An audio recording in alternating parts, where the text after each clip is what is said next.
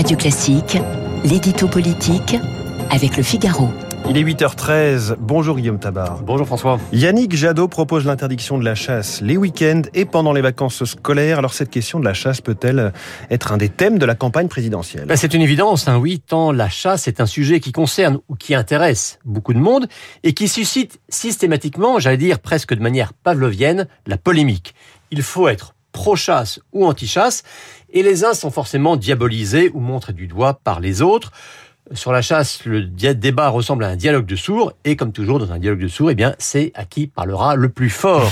Alors, dans cette pré-campagne, vous l'avez dit, c'est le candidat écologiste Yannick Jadot qui a tiré le premier, en prenant l'interdiction pure et simple de la chasse à court, et l'interdiction de toutes les autres formes de chasse, les week-ends et les vacances scolaires. En un mot, c'est-à-dire les moments où elle est le plus pratiquée.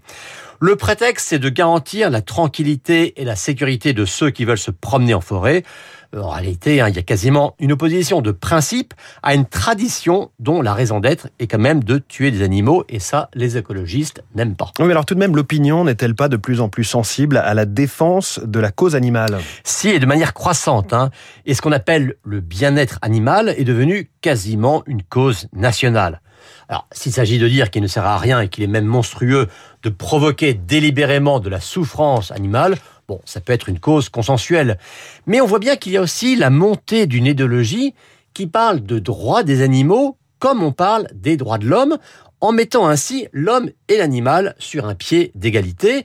Et cette dissolution de l'humanisme, celle-là, elle est inquiétante.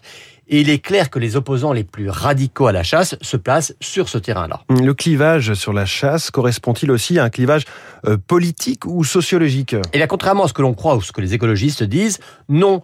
Et c'est là qu'on voit que la question de la chasse est plus subtile euh, que qu'on l'imagine. Car pour les écologistes, en gros, un chasseur, c'est un riche bourgeois parisien qui vient se défouler le dimanche à la campagne.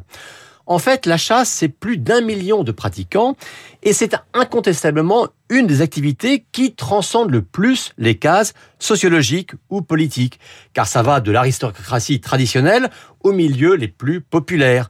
Ce sont bien sûr quelques urbains, mais ce sont avant tout des ruraux attachés à l'équilibre et à la préservation de leur territoire les lecteurs de droite côtoient le militant communiste, comme on l'a vu notamment dans des récentes manifestations en Picardie ou en Gironde. Et ce qui fait que si à ELV on est très anti-chasse, dans tous les autres partis, il y a plutôt une compréhension des chasseurs. D'ailleurs, vous aurez noté que dès ce week-end, le PS s'est démarqué des mmh. propositions de Yannick Jadot.